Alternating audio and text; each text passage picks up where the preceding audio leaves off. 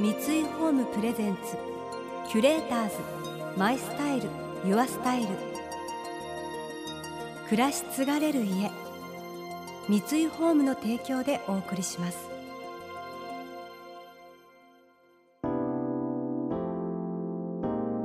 溢れる情報の中で確かな審美眼を持つキュレーターたちがランデブー。今日のキュレーターズは水曜日のカンパネラのコムアイです。平野亮です。想像力を刺激する異なる二人のケミストリー。三井ホームプレゼンツキュレーターズ。マイスタイルユアスタイル。ナビゲーターは田中れなです。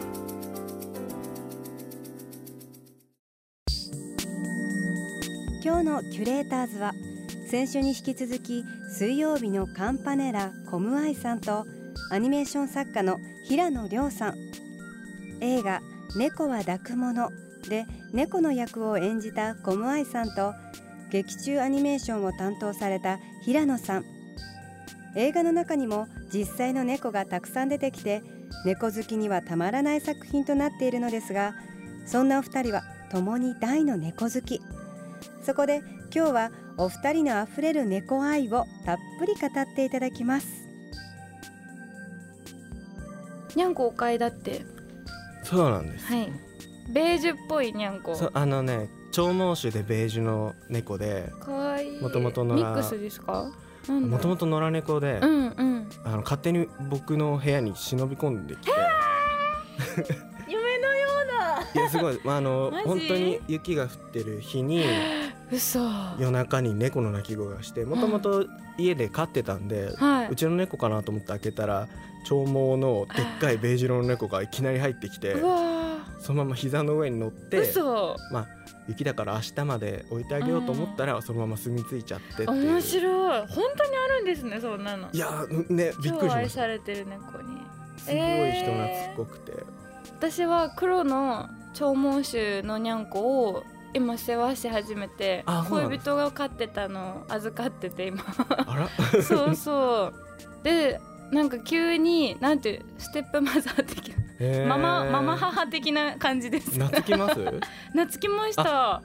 一瞬で懐きました。結構優しい子だったからお女の子で？女の子で。へめっちゃビビってたの絶対引っかかれるなと思ったんですけど、ミャーとか泣いたりするけど基本待っててくれてこっちがなんか忙しい時とかは。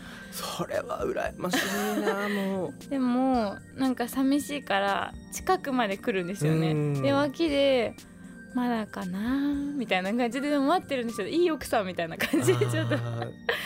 邪魔してきたりしないですか？なんか作ってる時でも。うちの猫はね。まあね。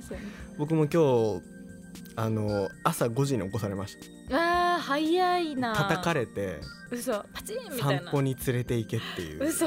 犬じゃん感じいや本当にそういうとこもうだから僕は猫飼ってからその明け方の世界っていうのをうん。外の世界をすごい知るようになって。すごいいいですね。なんかねやっぱすごくちょっと異世界っぽいんですよね。超わかるわかる。宙に浮いてる感じの時間帯ですよね。すごく4時とか不思議な5時とかそうだからそういう世界に僕の猫は結構連れてってくれるから面白い。カラスが飛び交っててうん。鳩がいてもうとうん基本鳥がメインの世界になってる状態でで近所のちょっと早起きのおばちゃんがうん。鳩に手振って「おはよう」って言ってるみたいな光景を見てなんだこのピュアな世界は何だと思いながら葉っぱがめちゃくちゃ揺れてるけど、うんうん。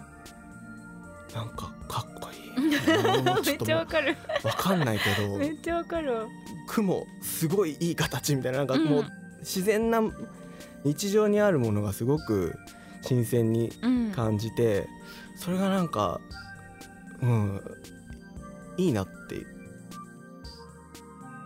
コムアイさんと平野さんが今回携わった映画「猫は抱くもの」ではこじらせアラサー女子である主人公が自分のやりたいことがうまくできずに葛藤する姿が描かれています。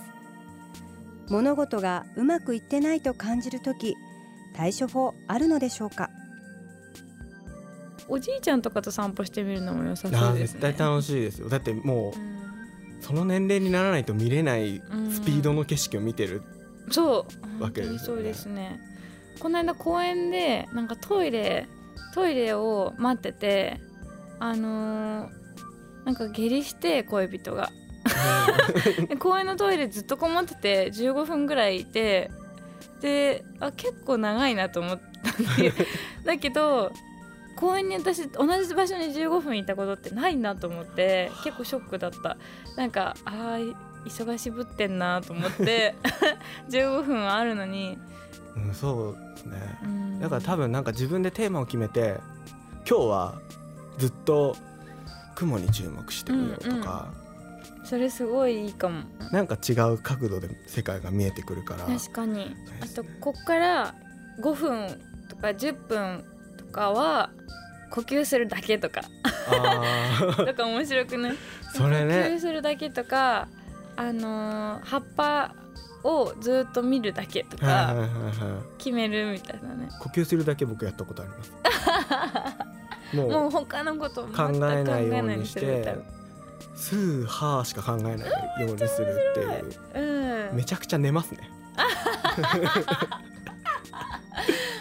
一気に体,、体がうもう、あん、いいの感じになっちゃう。脳がふわーっとして、安眠できるっていう。う ん一番いい寝方かもしれない。それ発見。うん。うん。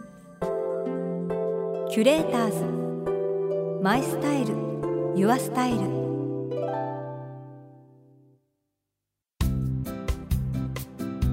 今回のキュレーターズは水曜日のカンパネラコムアイさんとアニメーション作家の平野亮さん。お二人の最終週となる今回はキュレーターズたちが想像力を刺激する週末の過ごし方を提案する Curate Your Weekend。まずはコムアイさんが夏休みの自由研究にもぴったり意外なアイテムをおすすめしてくれました。あ顕微鏡顕微鏡結構面白いかもと思ってて最近。顕微鏡持ってます？僕はあの小学生の時に、ゼミチャレンジをやあってまー私もやってた。してシールを集めるとうん。あのグッズがもらえるんですけど、はいはい。顕微鏡を手に入れましたね。えー、すごでもう田んぼの水汲んでは見てました。いうわそれゾウリムシ絶対意味ありますね。あったでしょうね。う、ん。今考えると自分のかなりありすますよね、うん。なんかあれってなんか天文みたいなのに近いからなんていうかあ全部一緒だなって思ってきません？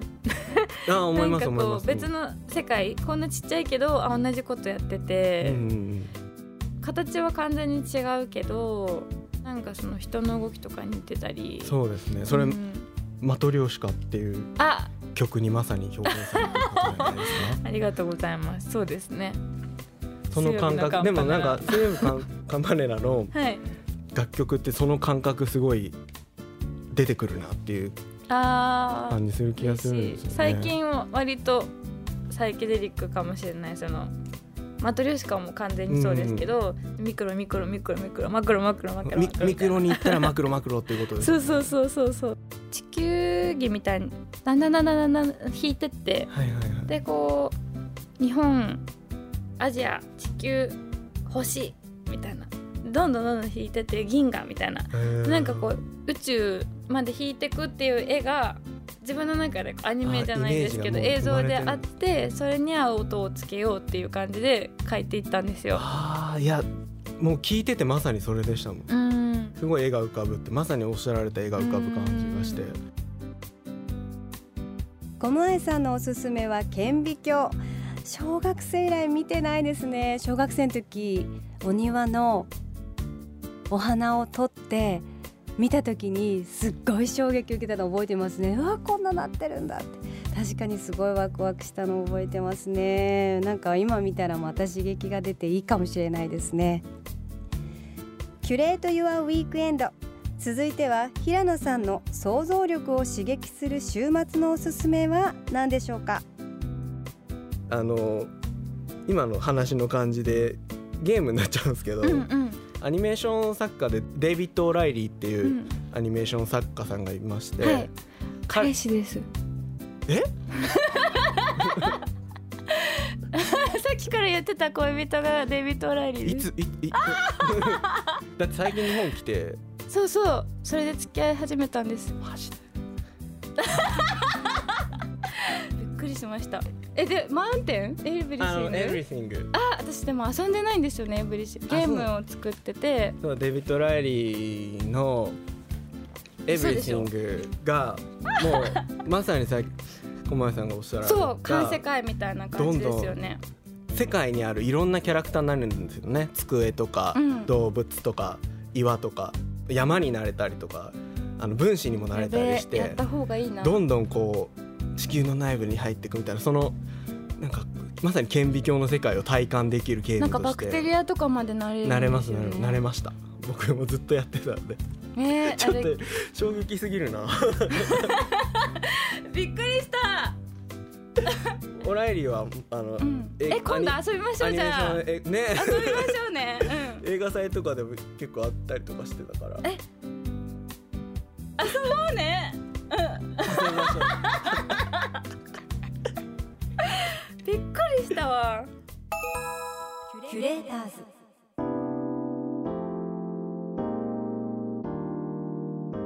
田中玲奈がナビゲートしてきました。三井ホームプレゼンツキュレーターズマイスタイルユアスタイル。今回のキュレーターズは水曜日のカンパネラコムアイさんとアニメーション作家の平野亮さんとのお話をお届けいたしました、えー意外なトークで最後 落ちましたね。聞いてる方もびっくりしました。衝撃的でした、えーお二人は猫つながりもあるようですが私はですね小学生の時はやっぱり猫飼っていて野良猫だったんですよね。夜になると窓の外に黒猫が迎えに来てであまた黒猫が遊びに来てるってなんかこう悪友だとか言ってて家族の中で。で窓を開けたらバーって飛び出してって消えてくんですね。でそれで朝になるとやっぱり窓の前にこういつも座っててご飯ちょうだいみたいな感じなんですよ。だからすごく猫の世界っていうのがあるんだなって猫のこう子たちのプライベートっていうのがあるようでやっぱり不思議な存在ですよね。未だに時々やっぱ思い出しますね。この番組では感想やメッセージもお待ちしています。送ってくださった方には月替わりでプレゼントをご用意しています。今月はデザイン会社シュロが制作するヒノキのキャンドルです。防煙加工が施されたヒノキのマスにヒノキの香りのろうが満たされています。優しい香りと火の揺らめきに癒されながらお家で落ち着いた時間を過ごしてみてはいかがでしょうか。またインテリアライフスタイルなどあなたの暮らしをより上質にする情報はウェブマガジンストーリーズのエアリーライフに掲載しています。今月のリコメンドトピックはテラスでサパータイムです。詳しくは番組のホームページをご覧ください。来週はトランジットジェネラルオフィス代表の中村貞弘さんとモデルでコラムニストのクリス・ウェブよしこさんをお迎えします。それでは素敵な週末をお過ごしください。田中れなでした。三井ホームプレゼンツキュレーターズマイスタイルユアスタイル。暮らし継がれる家。三井ホームの提供でお送りしました。